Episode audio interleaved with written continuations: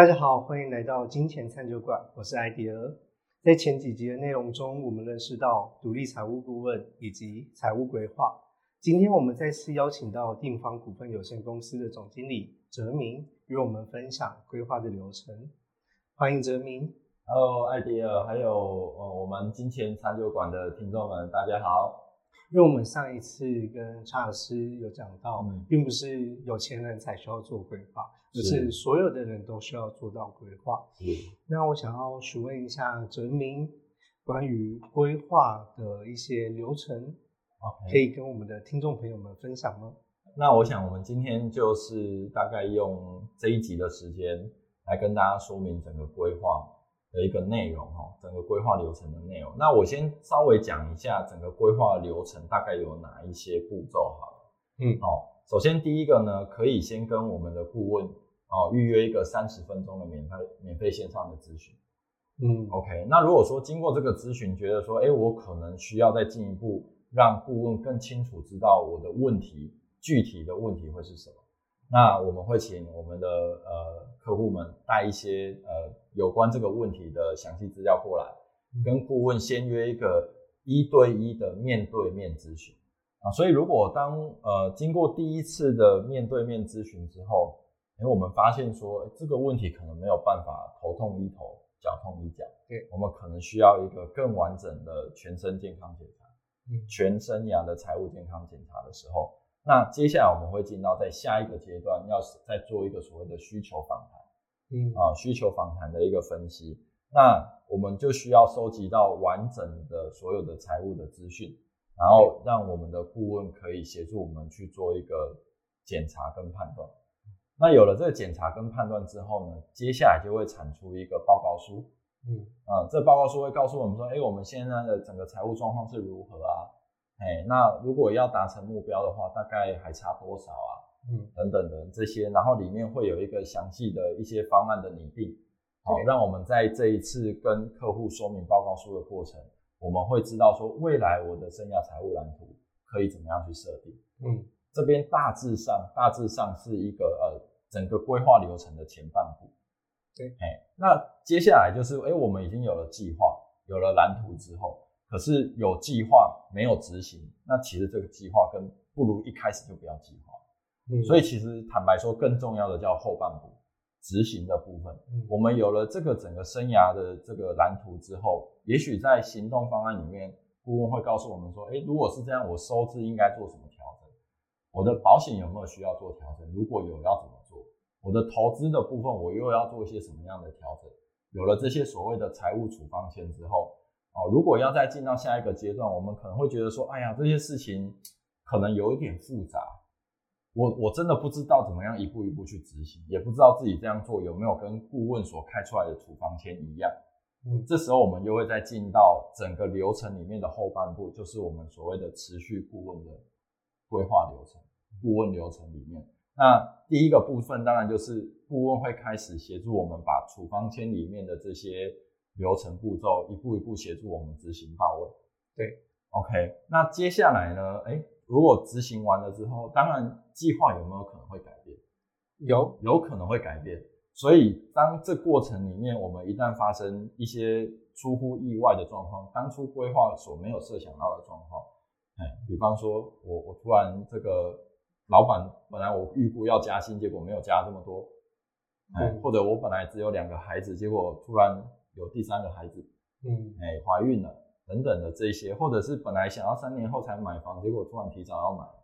嗯这些整整的一些过程都可以跟我们的顾问做一个咨询，说我的计划有没有需要做调整。嗯对那当然有没有一种可能叫做我计划很顺顺的就这样一直执行下去，哎也也是有可能嘛？就是哎、诶我设想的都 OK 啊，这里没有什么太大的意外状况发生的话，那我们一样要回头过过来做一个定期的健康检查。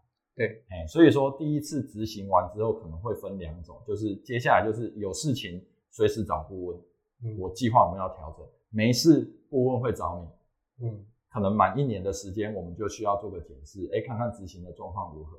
对，哎，因为坦白讲啊，就是我们客户没有来找我们，我们也不知道到底是真的没问题，还是很多问题。对，没有错。所以这个就是站在我们的角度就会担心。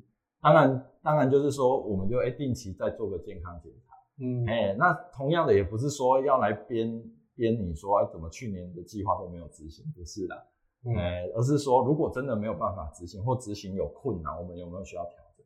我想这才是最重要的。医生就是希望病人健康，就这样。嗯，好，持续的一个顾问跟或不定期的顾问的咨询。那在过程还有可能我们会有很多的理财迷思，也都随时可以跟顾问做咨询。好像之前讲的这个防疫险，去年很夯的防疫险。对对，我们的客户就会来问说，那我到底要不要买啊？像这种问题都是可以经过跟顾问做一个询问之后，然后哎，我们给一些可能建议方式，让我们的客户去做执行。对，大概这就是整个顾问的这样子的一个流程。所以听起来它并不是有，它没有一个终点，对不对？对啊，它是要一直循环的。呃，经过首次规划之后，然后呢，顾问的持续协助，然后每年定期或不定期的检视，嗯，随时有顾问，有随时有问题都可以跟顾问做询问。对对对，所以这个是大概我们整个顾问的一个比较完整的一个流程。嗯嗯，对，所以就是一个阶段一个阶段过程。那像是我们第一次咨询完，可能也发现我们大概的问题。是但是可能我们也还不是很清楚，说，哎，这个问题的后面是不是有演，是不是其实有更深层的一些问题是需要被解决的？嗯，那我们就是要进到第二次的咨询嘛，对不对？是的，是的。如果说我们会担心，或者是呃，经过讨论发现说，哎，这个真正问题的根源可能不是我们表面上所想的这样。对，那这时候我们要做的就是一个完整的财务健康检查。嗯，对，那当然进到这个的话，第一个就是我们要准备的资料就更多了。嗯，对，通常我们会需要，呃，在进入这一次访谈，就是我们的下第二次的算是面对面的咨询。对，对，我们通常会叫它叫做需求访谈的时间。嗯，我们这一次会做些什么呢？就是第一个，我们的听众们需要准备的东西哦，可能就很多了。哦，包括刚刚讲到的收支，我的收支状况，所以我们会请，呃，我们会发这个收支表给我们的听众，啊，回去填写一下我整个收入的状况是如何，我详细的支出状况是如何。那收支表会不会很难写？啊哦，当然，就是我知道大家如果没有记账的习惯，哈，我我坦白说这一张收支表应该不太好写。对，因为为什么我们要，我们是真的做的蛮详细的，比如说我们的支出可能就分食衣住行娱乐。然后社交的啦，还有医疗的啦，等等这些，然后父母教养费、孩子教育金等等的，甚至我们的劳健保费等等，我们都非常写的非常的详细。对对对，那这个就是这写这些的原因，其实并不是要刁难大家，对，这是因为这些都是跟我们的财务状况息息相关，所以我们必须要确保我们有最清楚、最完整的资讯。对对，所以呃，艾迪尔刚刚问的问题，我想是不是会很担心写不出来？光写这张表就压力很大，对不对？对啊，因为平常其实也不太会特别记得说什么东西多少钱，嗯，可能这边花多少，然后那边又有多少，其实就是抓一个大概而已。对，没有错。其实艾迪有讲到一个重点哈，我们写这一张表哈，其实真正的目的哈，不是要去检讨说啊，我们这个花太多，这个花太多。我们最重要的这一张表，不是在检讨说我个人生活方式哪里对哪里错，因为这些生这些生活方式应该没有什么对错。嗯，对，我们需要大家去写出这些收支表，是为了我们去制定一个我未来如果我希望找到生活平衡方式的预算会是如何。嗯，哎，所以说如果平常没有记账的习惯也没有关系，我们会在需求访谈的时间跟大家一起把这些预算定出来。嗯，哎，我举个例子，最简单的例子好了，哎，我我可能平常没有在记，说我三餐到底吃了多少钱，这很正常嘛，大家不会那么记得这么详细嘛，对不对？嗯那这个时候我们在需求访谈的过程，我们的做法可能就会是说，哎，艾迪，我想请问一下哦，就是我们大概一一个礼拜的话，饮食状况是怎么样的？像一到五我们要上班嘛，对，那大概早餐、中餐、晚餐会吃多少钱？我们是不是在抓一个预算？对，跟我说哦，你你你给我把上礼拜一早餐吃什么，吃了多少钱，一分文不分文不差的列出来吗？不是啊，哎，我们不会这样做啦。嗯，对，我们重要的是估出那个预算。OK，一到五的这样估出来，哎，那周末会不会吃好一点？还是不会？还是说不定花更少？哎，那就这样就我就有一个哦，我一个月大概吃吃的这个部分会花多少预算，就这样子出来了。对对对，所以这个部分收支的部分状况大概会是这样子。嗯，对，最重要我们是要定出预算，而不是要去检讨说花哪里花太多或花太少。嗯，对。那像我们把这些资料都比较详细的呈现上去之后，嗯我觉得应该还是会有一些是缺漏的啊，或者是可能自己比较没办法那么详尽的 OK，呃写上去的。那那天来咨询的时候，我们会还需要再做什么样的调？呃，现场可能讨论或调整嘛？啊，这个就是大家可以很安心的一个部分。嗯对，因为我们虽然会先把这个所谓的功课哈带回去给大家做，对，但是一样的，我们做完这个功课，不是说要拿来给顾问打分数。对，我们这个功课呢，完写完，哎，真的有一些我我实在是不知道怎么写，嗯没有关系，你就带来，你就把你的问题带来，因为这个就是差在差异就在，因为我们顾问的经验相对还是丰富啦哈。对，对，所以我们会知道说，哎，这个地方你可能缺漏了，我们就提醒你，然后我们就开始针对你生活上面的方式去做提问，那我们就会知道这个数字应该要怎么样去做填写。嗯，对对对，然后甚至有填的部分，我们也会再重新去核对跟理清。对对对，所以有时候可能他也会核对完发现说，哎呀，我终于知道为什么我存不下钱。就发现问题的所在。有可能光是这个阶段就会知道可能问题会在哪里。嗯，对对，所以这是在我们跟客户做第二次面对面的需求分析大概的一个过程啊，了解到他的收支状况之后，接下来我们会跟他去设定说，我未来有哪一些目标是要达成的。对，哎，就像我们前几集说到，我们是要去规划我们的人生，然后从而衍生下来是如何依照我的人生规划去打理我们的钱财。对，对，所以目标很重要。我们在这个部分也会跟客户做非常非常详细的讨论。嗯，哦，结婚、生子、买房、教育、退休，不是只有这些项目而已。结婚要怎么结婚？哦，生小孩你想怎么养？每个人想法都不同啊。对，同样要买房，有的人想要住大豪宅，有的人觉得简简单的单的租房我也没有问题。嗯，所以，即便是一样的一个目标，每一个人的想法也可能天差地别。对，对，所以第二个部分很重要的就是协助大家设定好目标。嗯 OK，其实最重要还是我们本身的目标是什么。是的，是的，对啊，所以在大概的这一个部分，我们大概就会跟客户需要用到将近三个钟头的时间。哇哎，这样前后加起来就将近五个小时。哎，对啊，这第一次见面大概两个钟头，第二次见面更深入的去了解，嗯大概会需要三个小时的时间。对，那如果像哎这些东西都完成之后，那嗯最后会有什么样的可能产出的结果，或者是像报告书之类的东西吗？嗯，好。在做完这个需求分析之后呢，我呃我们的客户稍微可以喘口气，嗯，哎，因为我相信原本做这个功课应该就挺有压力。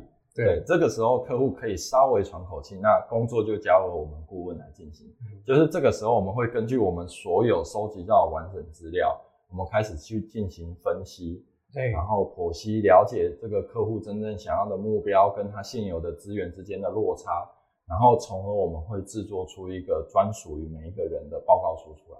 嗯 OK，那这个报告书的内容大概会有几个阶段。第一个阶段当然就是我们的目标到底有哪一些。第二个阶段，我们会真的让我们的客户知道他的目标跟他现有，如果他依照他现有的理财模式继续执行的话，这中间落差会有多大？嗯对，我们要先知道落差多大，而且实际把它量化出来。那接下来就会有知道说，OK，如果有这么大的落差，我该做哪一些呃调整来弥补这样的落差。如果要增加收入，那我要增加多少收入？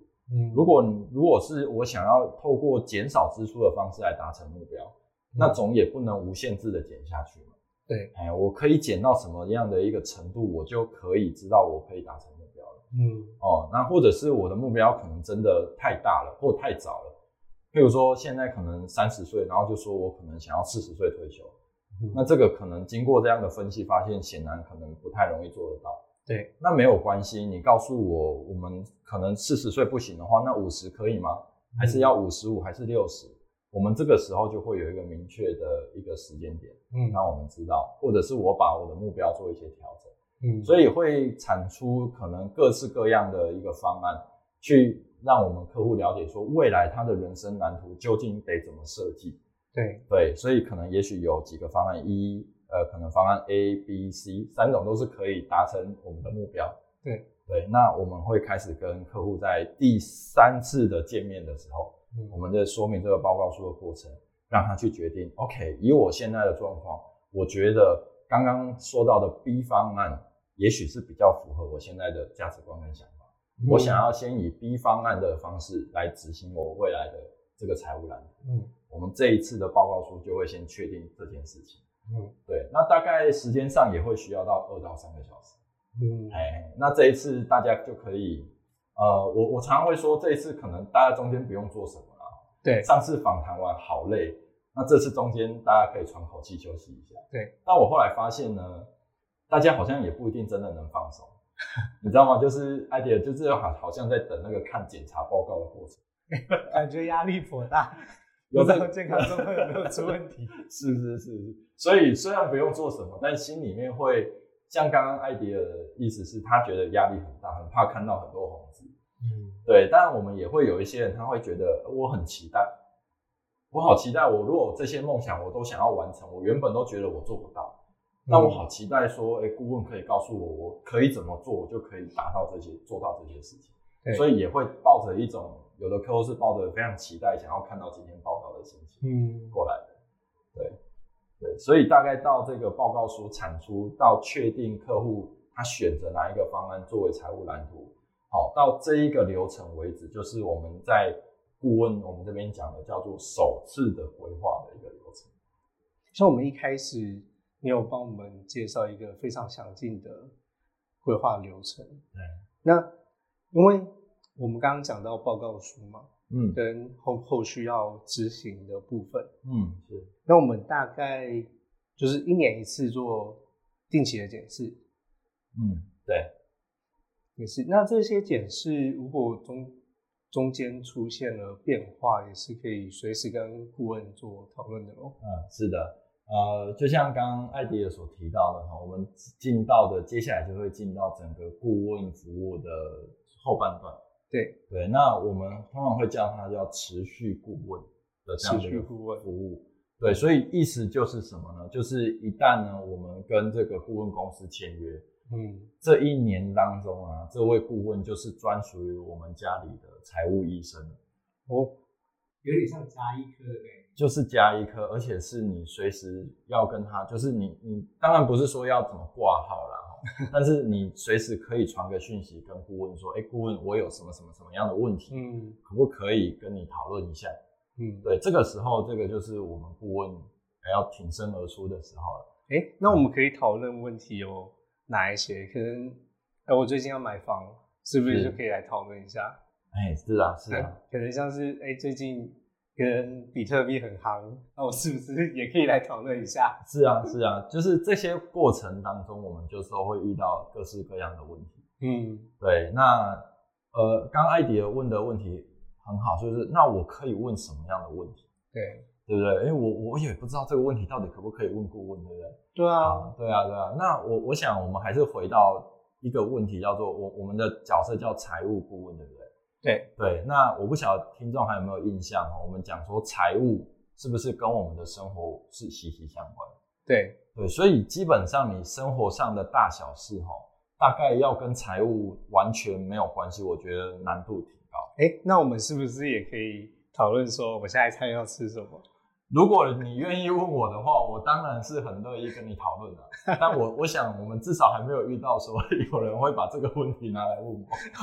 对，因为这些事情，我想正正好就是在我们前面讲说，经过一个完整健康检查，对开出财务处方签之后，诶，我们的客户就会很知道说我的预算在哪里。对，哎，那我就知道这个目前依照我们所定的预算里面，我是可以花的。嗯，哎，这时候他就会知道这个我可以花啊，嗯。他知道那条界限在哪边。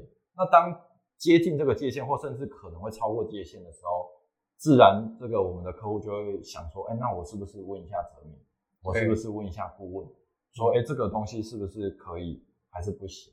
嗯，对对，那当然就是还有包括说，哎，如果是某一项单项预算超过了，对。哎，我们通常也会跟客户说，你也不一定要抓的这么刚好。嗯。我嗯，们可以挖东墙补西墙，对啊，或者是如果我们当初所设定的有设定什么第一紧急预备金，对，对对对，我们也可以拿出来动用的时候，对嗯。对对，这时候他们开始，之后我们开始有一个预算的概念。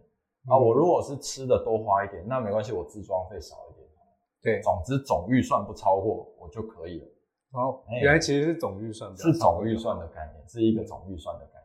对，所以经过这些过程，我想我们的很多客户的反应叫做：哎，我花钱更花的更有意识，嗯，然后也花的更安心，这个才是重点。对，然后以前可能会花了之后，马上联想到，哎，我花这个会不会影响到我退休金？嗯，我可不可以？我我花这个会不会就把我的买房投期款给花掉？嗯，对，但现在经过这样的规划，他开始知道说，哎，我这样花的这个限度内是不会影响到我未来要做的这些事情。哎，所以听这么听你这么说，是不是也有如果不影响目标的话，绝对不能动用的部分？嗯，对啊，艾迪尔你说的没有错。所以啊，在我们的这个前面讲到报告书的嗯的处方签，我们开出的处方签里面，就会针对这个部分去跟我们的客户做讨论。嗯哎，举例来讲说，在收支的这一个调整上面，我们有没有需要分账户去管理我们的收入？嗯哎，所以像刚刚讲的，哎，我们日常生活开支里面，什么可以花，什么不能花，这些预算，我们这个可以花用的预算，我们可能会摆在一个账户里面，对，然后开始去让它每个月，不管是扣款也好啊，等等，嗯它就会被被花掉。嗯对，但更重要的就是刚刚艾迪也说的，我们必须要再分离出一个账户，叫做我现在不能动用，这是我的梦想账户。嗯我可能这个钱会是我的购物投机款，可，能以甚至开始是除了我们的退休金，这都有可能。那这显然不是现在可以动用的，嗯所以我们会去讨论说，这个账户我们是不是另外分离出来，然后呢，最好让它越难动用越好。嗯我常开玩笑说，最好那个账户没有提款卡，然后呢，这个可能你甚至都忘记网银登录密码这样子，因为你唯一要做的一件事情就是把钱汇进去。那当然后面做好自动化，它自动会去帮我们投资我们需要的标的，嗯这样子。对，这就是这个我们会去跟客户做一个呃算是讨论，然后啊分流，把这个资金做好分流。嗯对，所以这个讲到刚刚的处方签，协助客户执行的部分也是有这很重要一块。因为其实很多人甚至连刚刚讲的这些流程他都做不来，嗯哎，他我们可能完全不知道我我要跑银行，还是还是我在家里动动手指就可以做好这些事情，嗯不一定。对对，然后刚刚讲到的是收支上面的处方签执行，那另外可能也会还包含了保险上面的执行。嗯哪些需要加保啦，然后哪些可能需要去把它做减额缴清啊，或者是需要解约等等的这一些啊，前后顺序也很重要啊，是先加再减还是先减再加，这都有它的道理上面的考量。嗯对，然后我们也会协助去做执行，然后再包括是到整个投资，我们是不是要重新调整我们的投资组合？对哎，内容上面呃需要调整到什么样的比例，然后又要用什么样的标的等等，啊，嗯知道什么样的标的又要怎么买，啊，要需要开户吗？需要去开什么户？哎，等等这一些都会跟客户做非常详尽的讨论，然后协助他们去做这个处方签的执行，嗯确保我们刚刚讲的我这个人生蓝图至少第一步要顺利的跨出去。嗯对，所以我们后面的定期检视就是来看我们前面这边所规划的蓝图有没有很顺利的去执行。哎，是的，所以正常来讲的话，如果呃我们都还是依照我们的计划在执行，对，哎，每个月金额钱收入进来就做好分流，然后也就开始投资的话，嗯那如果没有什么中间也没有什么问题，通常至少在一年左右的时间啊，嗯我们这个报告书出来执行满一年的时间，顾问也会来跟我们做一个联系，嗯哎。哦，因为我们又过一年喽，我们要来做这个另外一次的财务健康检查。嗯对，那做这次的检查最主要的目的，当然并不是说要来检讨你去年这个执行计划有没有做到一百分。嗯，对，不是的哈。那最重要的是确保说，呃，这个执执行的过程有没有觉得挚爱难行的地方？嗯，哎，真的没有办法做到的地方，那我们有没有需要调整？嗯如果一切都 OK，都做得很好，那太好了，很棒。今年的健康检查就是都黑字，我们就继续照着这样的一个步伐继续往前执行嗯就可以了。所以如果正常状况就是至少一年我们要做一次所谓的定期检视。嗯，对。哎，那因为子明刚刚也有提到过，像是哎，如果我们突然有第三个孩子啊，或者是哎，我们现在可能哎突然觉得好像要买房，是，那我们中间就可以做一个非定期的，对，就临时的咨询嘛。那这时候是不是也会产出一个另外一个目标的报告书？呃，这个就是我们可以跟顾问做讨论。嗯呃，因为原则上来讲是这样子的哈，就我们过去所看到的例子是嗯，如果我们一一开始那个首次规划有一个蓝图之后，对，后面基本上你要大修几率应该是相当低的。嗯哎，应即便是说像刚刚艾迪也说到的买房的时程改变，多一个孩子什么，这个在我们的人生架构来说，它虽然是一个稍微算比较大的变动，但不是说天翻地覆的变动，不会说我要把整个蓝图通通改。所以坦白说，要做的调整可能老实讲都比我们所想象的少。嗯即便是多生一个孩子，啊、嗯像我有客户是本来两个孩子，然后后来多一个，他们就很紧张啊，说啊完蛋了，多一个孩子，他们光想到那些生活费、教育费就头痛。嗯结果经过我们重新做调整，他们发现说，哎、好像也不用做太多调整，嗯可能当然是有，可是那个比例变化比他们相对想来的小。为什么？因为我们还有很长的时间，我们现在就知道我得应对这个变化了，所以我等于把那个这么大的一个冲击分散在很多的时间内，一点一点去承受，嗯所以你的感受就不会这么恐怖。嗯但你可能光想说啊，多生一个孩子，其他的不要说，人家说养一个小孩就要五百万、一千万的，你是不是感觉我靠，五百一千受不了哎？嗯对，可是你把五百一千把它分散在三十年、五十年，是不是？哎，感觉好像也没有那么可怕。嗯对，所以透过这样子的一个跟顾问啊，还有跟客户需求之间的变化，去了解说他们这样的状况的过程，客户他就会慢慢感到安心，嗯就会觉得说，哎，至少我好像有什么事情都有一个人可以问一下。对哎啊，我先知道，我问一下，我们问一下，并不是说我们要逃避什么。嗯而是我先知道，哎、这个是一个冲击，这是嗯一个变化。那这个变化会不会大到就是会把我给击倒？嗯如果不会的话，我担心什么？嗯啊，接下来更更棒的地方就是，OK，如果它是一个冲击，那我需要做多大的调整？嗯也许也没有想象中的大，我们就可以安心的去面对人生当中的各种的你的突发状况。嗯对，这个就是我们刚刚讲到的，在定期之外的非定期检视。嗯对，这就我觉得这才是我们在整个财务顾问的过程里面，这个顾问他可以帮上最大的地方。嗯因为前面坦白说，比如说你要做报告书、收集资料、产出方案这些，坦白讲，厉害的叫 Excel 啊，对对嘛？它就是 Excel 而已啊，其实也没有什么多大的道理。嗯对，但是真正难的地方就在于顾问比较清楚知道如何去引导客户，然后这个过程里面告诉客户一些具体化、具象化的事情，让他去了解跟分析之后，客户不管做怎么样的决定，重点他都会安心。对。对对，所以定期跟非定期，它最重要的一个地方会是在这边。那其实像是在规划的过程中，其实哎、诶有一部分的钱就是拿去投资了嘛。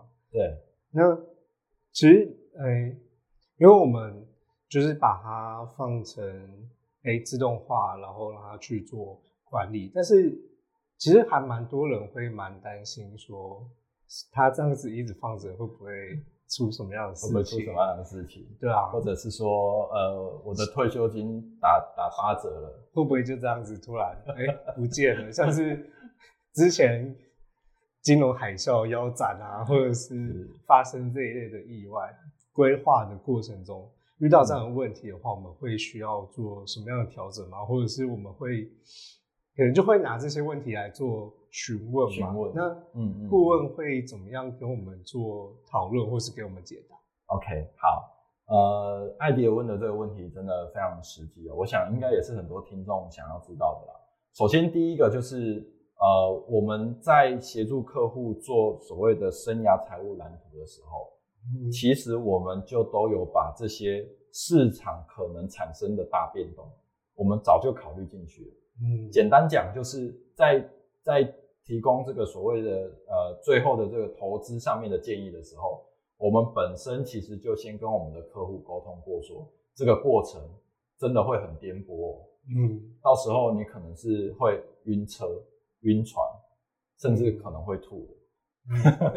这么严重？对，有可能，因为就像刚刚艾迪尔说的，哇，金融海啸腰斩，这个这个真的是人心一定是会恐慌的。对，对，但我们是在这个过程里面，第一个没有发生之前，我们就先跟我们的客户沟通说，这个就是投资过程当中我们必须要去承担的风险。嗯那当然，我们在给所谓的投资组合建议的时候，当然也会尽可能的加入一些，比如说债券做一些平衡，让它的整个这个晃动啊，整个程这个痛苦的程度不要这么大。嗯这当然也是可以，但反过来说，这可能就会延缓我们去达成目标的时间嘛。嗯，对，这就是一体的两面，这是两面论，好、嗯这是不可避免的事情，所以很有可能就是，OK，真的发生金融海啸，真的发生股市腰斩的时候，嗯我们的客户发现说，哦，原来这么难受啊！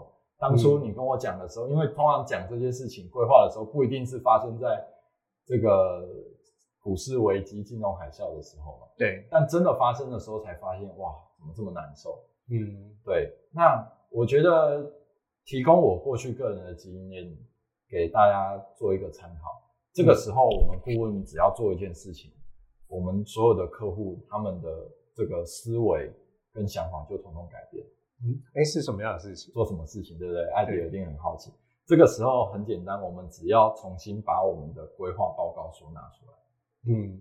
我们就把有点像，我们就开始重现我们第一次做完报告书，我开始告诉客户说，这过程会很颠簸嗯。的事情，他就会想到，哎，对，以前有打过预防针的，这时候这个预防针开始发生效果，嗯。对，那他就会开始思考到，对啊，当初我们其实都把这些考虑进去了，所以才用今天这样的投资组合嘛。所以今天遇到这个状况，早就是在我们预期范围内的啊。对，所以人是很奇怪的一个动物，就是你只要被他预期，他预期这些事情会发生的时候，他就觉得没什么，嗯。即便这个波动可能很大。那如果反过来说，就是即便这波动很小，但完全在他预料之外，我们人就是会无限的把它放大。嗯。所以这个就是第一个，我们在前面就先注射了这样的预防针，嗯。然后在股市大跌，他来问我们的时候，这个预防针就会开始产生效果，这是第一个。然后拿出来之后，更大的转变就会是第二个。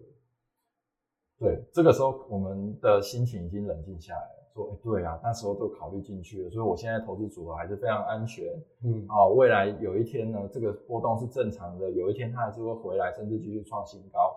嗯，对，那 idea 如果是这样，你接下来会想要做什么事？就不管它了。不管它，这是第一个。然后有的客户甚至会说，那我可不可以加码？嗯对，真的，我们的有一些客户是这样子想的。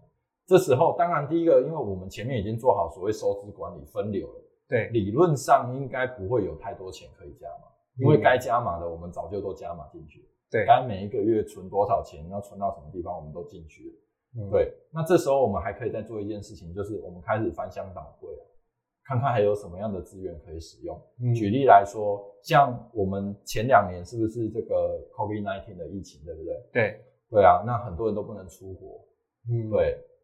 但我们的很多客户就很聪明哦，他们真的很厉害。然后说，哦，那我原本出国的预算不能花了嘛，那就先放到投资里面。我就拿来加码啊。嗯哎、对，这是一个非常棒的一个想法，因为每一年每一年我们都有规划所谓的出国旅游预算，对，但去年前年就是不能出国，他那个预算空着也是空着。这个时候他就突然想到，哎、那与其这样，那那我就加码，让我以后有机会可以再早一些些退休。嗯对，所以其实这个其实说起来真的还没什么大道理。对，对，我们只是重新让客户想起了我们的计划，我们的目标是什么，为什么我们今天是这样配置？遇到今天这样恐慌的情况，是早就在我们的预料之中。嗯这一切都会过去。这个时候不要跳船，系好安全带，嗯我们就会安然抵达我们的目的地。嗯，从泽明前面的分享听下来，感觉这个咨询好像就是每一年不断的做一个像是循环一样。哎，是啊，因为我们讲说，我们经过一次的报告之后得出来的蓝图啊，我们可以想象它就好像是一个天平。嗯哎，我们开始把我们的现有的生活方式跟未来之间找到一个平衡点。对先在这中间找到一个平衡点。可是中间只要任何的状况出现，就好像可能是我左边多了一个砝码，或右边多了一个砝码，是不是又失去平衡？对，这个时候，这过程里面就是再重新经由顾问的协助，再找到一个新的平衡点。嗯，所以我们会说啊，这个整个理财顾问的过程里面，它就好像要我们要不断的去维持一个动态的平衡一样，嗯它是一个持续的状态，并不是说规划完一次就结束的。嗯对，所以它其实是会持续到可能一辈子的事情。是的，是的，所以我们这样子讲，就是我们跟客户的建立的关系都会非常深厚，嗯基本上就是以这个一辈子来做一个时间的长度。嗯对，但我必须要说，呃，也不是说大家那个找到一个顾问就要跟他一辈子。对，哎，最重要的就是这个过程里面，我们的顾问是否能够做到符合我们需求的事情。那需求讲广泛一点，叫做是不是真的有协助我安心的去执行我的财务目标，嗯我的这些财务上面的管理。所以在通常这样的一个设计上面的的一个制度上来讲，通常会是客户跟顾问之间会每一年签一次约，对，每一年签一次的所谓持续顾问的合约，然后该收多少钱，这中间可以做些什么？哦，虽然这个呃时间久了，大家都算已经很像好朋友一样，嗯对，但是这些很重要的彼此双方的权利义务，我们每一年还是都要定清楚。嗯讲明白。对，那所以只要在这个过程里面，你开始觉得说，哎，顾问慢慢的可能没有跟上我的需求嗯的时候，其实每一年每一年，你随时都是可以跟这个顾问重新谈，或者甚至你就是要中断跟这个顾问的关系，嗯这都是没有问题的，因为顾问也需要被检视。对，顾问如果没有办法持续成长，那他也不配当我们的顾问。嗯对我必须要说，这是很重要的一点，因为随着我们的资产越来越累积，我们必须要我们的顾问越来越专业，嗯不然我的我的资产只有一百万的时候，我的一个小失误可能影响还不大。可是当我们要退休前累积了一千两千万，万一一个小失误，那个可能不是小数字。嗯对，所以随着这个过程，我们也要知道说，顾问是否有越来越符合我们的需求跟要求，随时都可以跟我们这个顾问公司，呃，重新呃，算是检讨我们之间的关系吧，甚至是我要找一个新的顾问来协助我，这都是没有问题的。嗯对，所以同样这样的设计来讲，就是我们也不断的督促着我们的顾问，你要越来越好，越来越好。对，对，不然的话，有一天这些客户你都服务不来。嗯对你，你是没有办法持续的去协助客户做到他未来的这些目标。嗯，对，好，谢谢泽明今天的分享。如果我们有任何理财规划相关的问题，都欢迎来寻找我们定方股份有限公司，或者是寻找你的顾问来做询问。好，谢谢艾迪尔。相信大家也更了解财务规划的流程。如果有任何的问题，欢迎在下方留言发问，或是与我们联系。资讯栏中有我们的联系方式。还没有听过上一集的朋友，也欢迎回去收听。你们的支持是我们频道继续努力录制的动力。感谢大家的收听，那我们就下次见喽，拜拜，拜拜